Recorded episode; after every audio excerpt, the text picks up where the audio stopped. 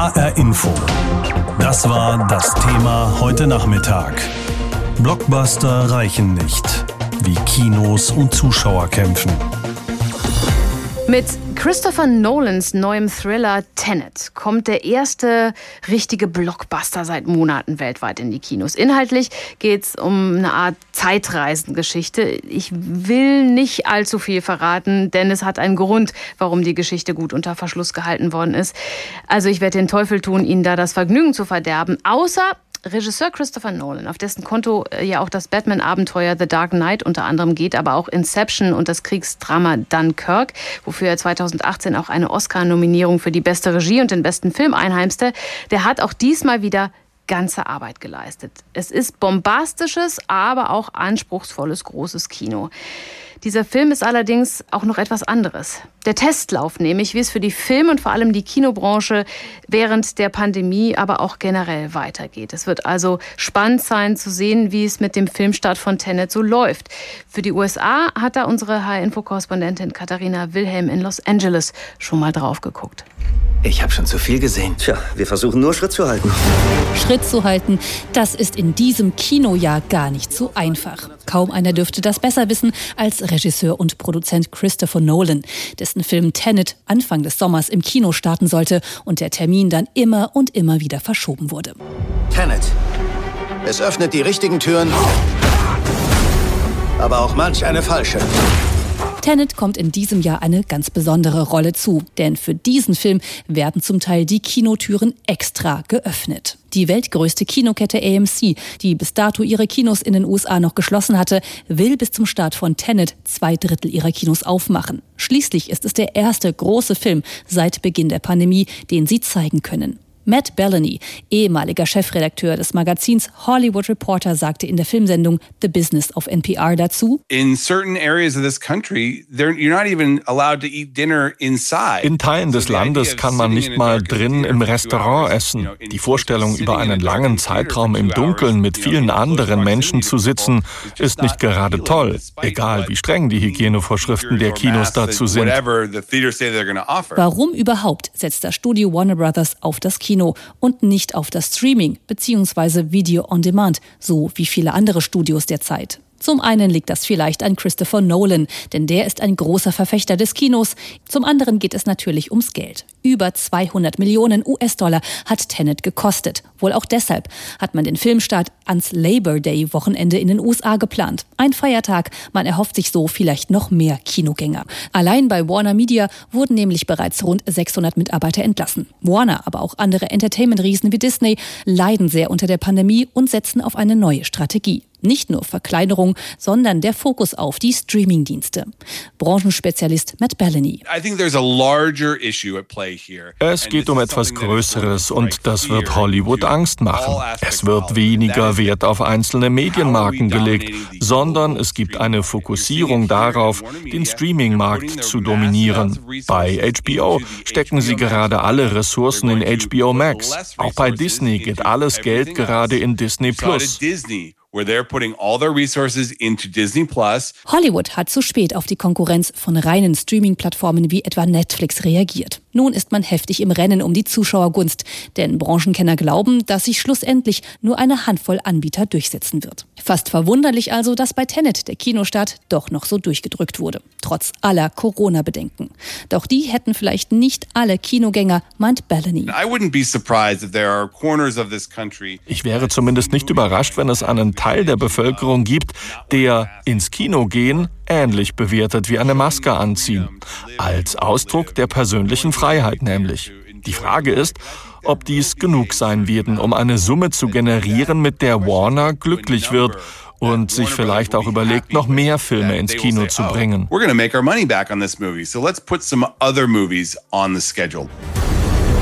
Er kann mit der Zukunft kommunizieren. Zeitreisen. So rätselhaft und geheimnisvoll wie die Story des Films Tenet ist, ist vielleicht auch die Zukunft des Kinos und die der alteingesessenen großen Hollywood-Studios. Nur, dass im Gegensatz zu Tenet die Studios die Zeit nicht zurückdrehen können. Tenet ist auf jeden Fall, das kann ich Ihnen versprechen, großes Kino und ziemlich anspruchsvoll, wenn man mithalten will. Katharina Wilhelm hat die Filmpremiere in Los Angeles beleuchtet, beziehungsweise den Filmstart. Bei uns startet der Film bundesweit heute in den Kinos. Ach, das ist so schön. In der einen Hand eine Tüte Popcorn, äh, salzig in meinem Fall, in der anderen ein kühles Getränk, sich gemütlich in den Kinosessel sinken lassen und dann, wenn schon der Vorspann läuft, voller Vorfreude sein auf den tollen neuen Film. Für viele von uns ist das schon sehr lange her, dass wir das letzte Mal im Kino waren. Und ausgerechnet jetzt, wo der Herbst quasi schon winkt, die richtige Kinozeit also anfängt, da steigen die Corona-Infektionszahlen wieder. Trotzdem kommt heute mit dem Thriller Tenet seit langem wieder ein Blockbuster in die Kinos. Es gibt wohl kaum einen Film, der in diesem sehr speziellen Corona-Kinosommer so sehr erwartet wurde wie der neue Film von Regisseur Christopher Nolan. Der hat diverse Batman-Filme gemacht oder auch Interstellar oder Inception. Tenet hat ein geschätztes Budget von 200 Millionen Dollar. Und ich kann Ihnen sagen, das sieht man auch. Wir wollen jetzt in HR Info darauf gucken, wie es den vielen Kinos und Filmtheatern geht. Das habe ich eben getan mit Christian Breuer, dem Vorstandsvorsitzenden der AG Kino, Gilde Deutscher Filmkunsttheater, selbst auch Kinobetreiber. Und ich habe ihn gefragt, wie sehr er denn hofft auf diesen neuen Blockbuster Tenet und dass wieder mehr Menschen in die Kinos gehen. Wir haben große Hoffnungen jetzt auf den Tenet, weil jetzt endlich auch aus Hollywood der erste große Film in die Kinos drängt. Wir haben mit Christopher Nolan einen bekannten, durchaus beliebten Regisseur, der ein Publikum in allen Grenzen des Kinomarktes auch erreicht. Also das ist tolle Action-Szenen, aber da ist auch immer ein bisschen Theorie, ein bisschen Nachdenken, ein bisschen Überlegen. Der regt also alle Sinne an. Und generell sind die Kinos ja jetzt schon viele Wochen offen, vor allem die Arthouse-Kinos sind viele Wochen offen. Da hatten wir ja auch tatsächlich schon auch sehr schöne Filme. Das ist jetzt, denke ich, vielleicht nochmal einer, der auch ein Publikum ins Kino zieht, die noch nicht da waren und dann vielleicht ja auch die anderen Filme über den Trailer, den man vor dem Film sieht, auch entdeckt. Jetzt ist es ja aber so, dass es sind zwar aus ein paar tausend Besuchern am Anfang, als die Kinos öffnen durften, wieder ein paar mehr geworden, aber hier in Hessen zum Beispiel sind die Kinos länger zugeblieben als eigentlich nötig, weil es gar keine neuen Filme gab, die sie hätten zeigen können.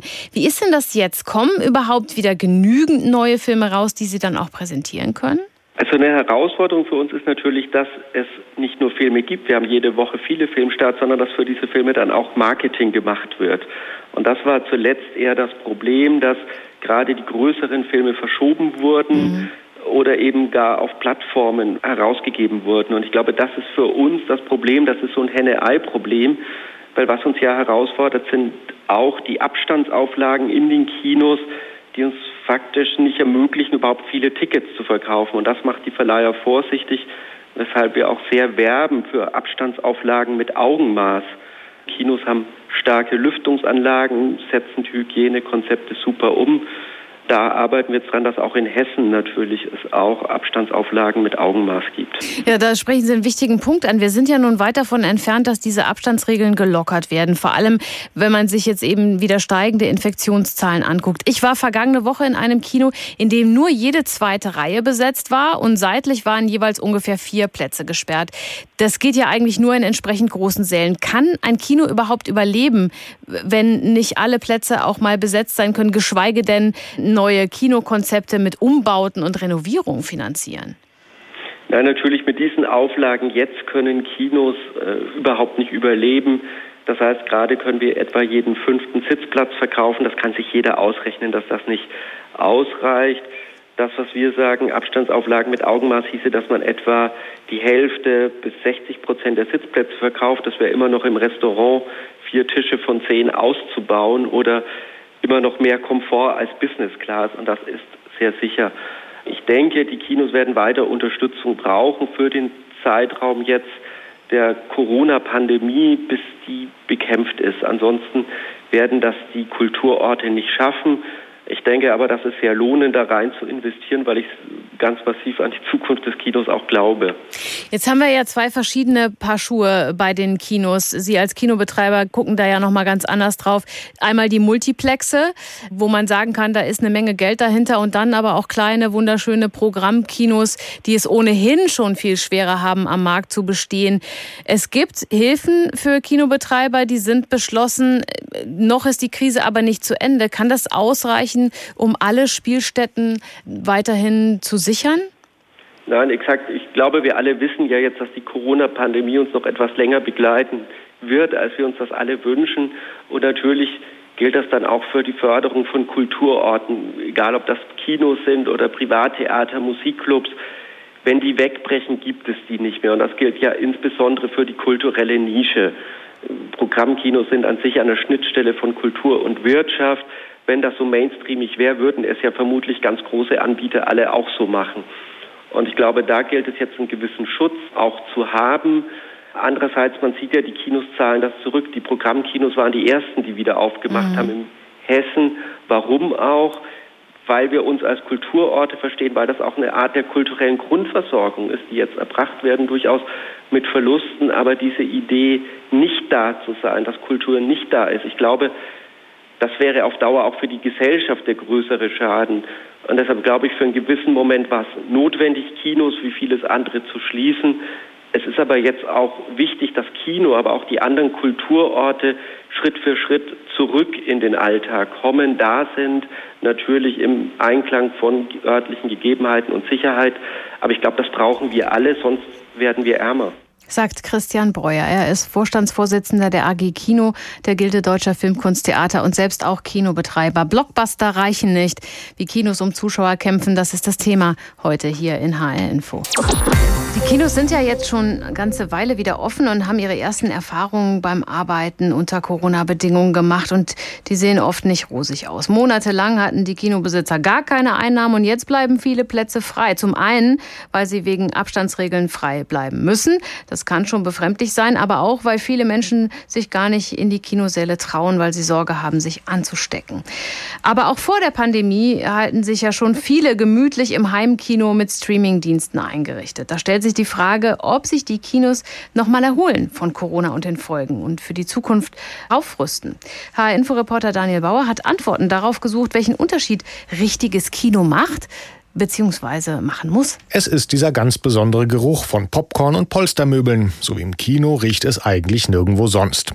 Und natürlich riecht es auch so im Frankfurter Arthouse Kino Cinema. Geschäftsführer Christopher Bausch hat vor einiger Zeit hier kräftig umgebaut und renoviert. Französischer Bistro- und Lounge-Style, erzählt er mir im leeren Kinosaal. Also ich glaube, die Zeiten, in denen Gäste ins Kino gekommen sind, einfach nur, weil jetzt der Film läuft, die gibt es bestimmt bei großen Blockbustern oder so dann auch, dass man den Film halt auf der großen Leinwand sehen muss. Aber ähm, wie überall, auch so im, im privaten Bereich, man geht ja auch gerne da essen, wo es nett ist und das gehört zum Kino halt auch dazu. Also man sitzt ja dann zwei Stunden in einem Kinosaal. Natürlich sollen die Sitze da bequem sein, da möchte ich auch meine Tasse Kaffee oder den Rotwein vor mir abstellen können ähm, und es soll ein schönes Ambiente sein. Also es geht ja auch um das Vor und Nach dem Film. Für die Film- und Kinobranche geht es gerade aber auch um das Vor und Nach Corona. Die Streaming-Konkurrenten Netflix, Amazon und Co. haben deutlich Kunden gewonnen, als die Kinos nicht aufmachen durften. Und auch die großen Produktionsfirmen müssen sich fragen, wo ihre Filme eigentlich künftig laufen sollen. Der Trend ist dabei klar, sagt mir Produzent und UFA-Geschäftsführer Sebastian Werninger. Es werden nicht wieder alle Kinos aufmachen, die wir vor der Krise im Betrieb hatten. Ich glaube, ähm, so ehrlich muss man sein.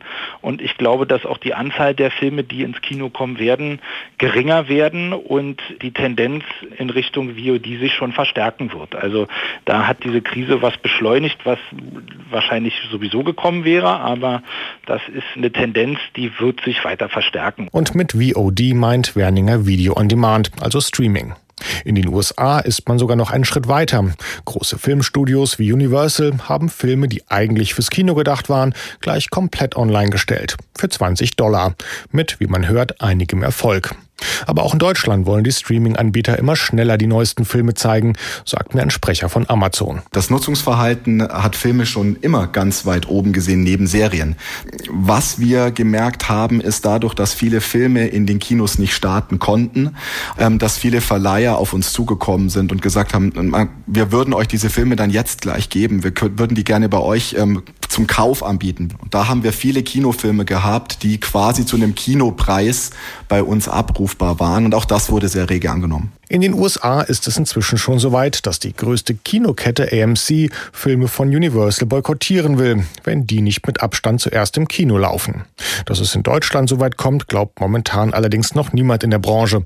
Für deutsche Filme sind Kinos nach wie vor extrem wichtig.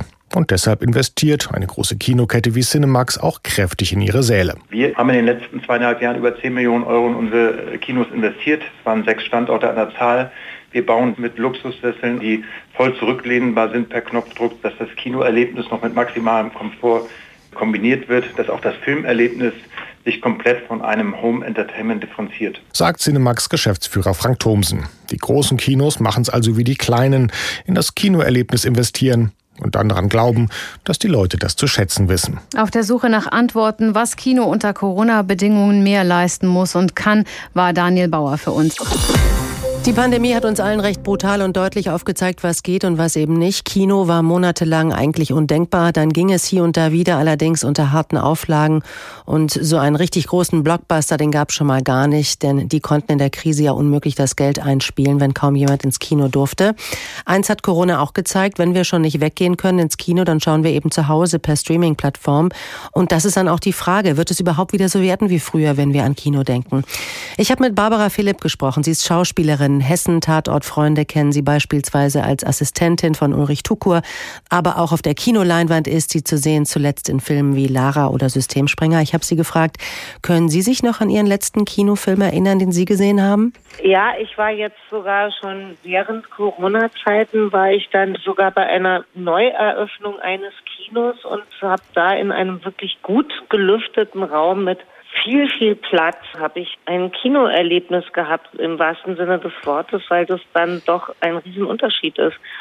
Ob man dann monatelang irgendwie auf einen kleinen Bildschirm geguckt hat oder ob man dann plötzlich von einem Soundsystem umweht wird und eine riesige Leinwand vor sich hat. Und in dem Kino konnte ich mir sogar die Füße hochlegen. Also oh, das war großartig.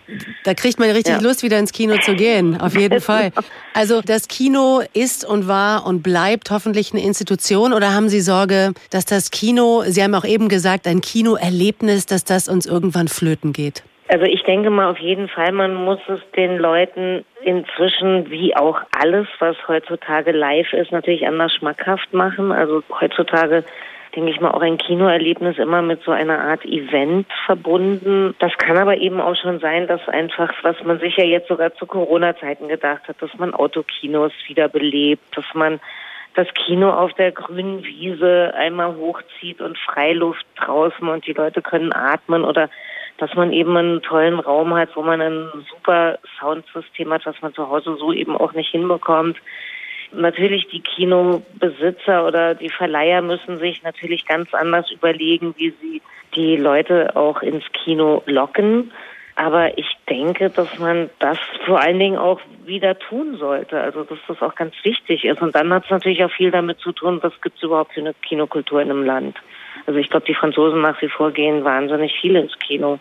Also die gucken sich jeden französischen Film erstmal im Kino an, bevor sie den zu Hause auf der Mattscheibe sehen. Jetzt gibt's aber auch diese großen Streaming-Anbieter, allen voran natürlich Netflix und Amazon, die ja auch wirklich, wirklich viel Geld in die Hand nehmen für ihre Produktion, was man ja auch sieht. Ja. Die werden immer aufwendiger und fetter gedreht und da spielt Geld überhaupt gar keine Rolle. Nehmen diese Anbieter dem Kino da auch wirklich den Platz weg? Naja, das haben sie ja so ein bisschen durchaus jetzt auch schon getan und das gibt ja jetzt auch bei Netflix. Ich glaube, Liberace war ja, glaube ich, so mit der erste Film bei Netflix, wo das ja einen riesen Aufschrei gab, weil der wurde ja dann mit zwei Superstars für den Streaming-Anbieter gedreht und sollte ja dann, ich glaube, das war ja kann auch äh, auf dem Festival laufen und es war so ein Hin und Her, darf der das überhaupt, wenn er dann gar nicht im Kino angeboten wird. Ich finde es dann natürlich immer auch ein bisschen verschenkt, wenn man nicht auch die Möglichkeit hat, solche Filme im Kino zu sehen. Wie ist es für Sie als Schauspielerin? Haben Sie, weil der Markt größer geworden ist und eben die Streaming-Anbieter wahnsinnig viel rausgehauen haben, natürlich auch jetzt in der Corona-Zeit, weil man vielleicht noch schnell was fertig gedreht hat oder noch was schon fertig vorliegen hatte. Man brauchte keinen Verleiher fürs Kino. Man konnte es einfach auf die Plattform setzen. Ist das auch was Positives für Sie als Schauspielerin, dass Sie zum Beispiel mehr Angebote bekommen oder dass es einfach mehr Möglichkeiten gibt zu arbeiten? Ich glaube ja und ich glaube, was es natürlich, was, was diese ganze Kino- und Fernsehlandschaft total verändert hat, ist natürlich so der Dünkel in den einzelnen Bereichen. Also Stars haben natürlich nur Kino gemacht und dann gab es so das Fußvolk, was Fernsehen gemacht hat. Also gerade in Amerika, in Deutschland war das aber auch so ein bisschen ähnlich. Die Königsklasse war Kinofilme machen.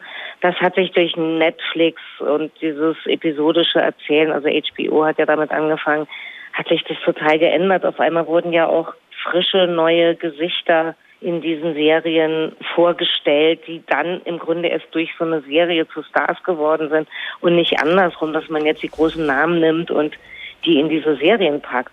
Also das hat sich total geändert und das ist natürlich auch eine Chance für viele Schauspieler, auch zeigen zu können, was sie drauf haben. Sagt die Schauspielerin Barbara Philipp. Monatelang blieben ja die Kinoseele leer und jetzt, wo sie langsam wieder offen sind, bleibt der Run aber auch aus. HR Info. Das Thema. Wer es hört, hat mehr zu sagen.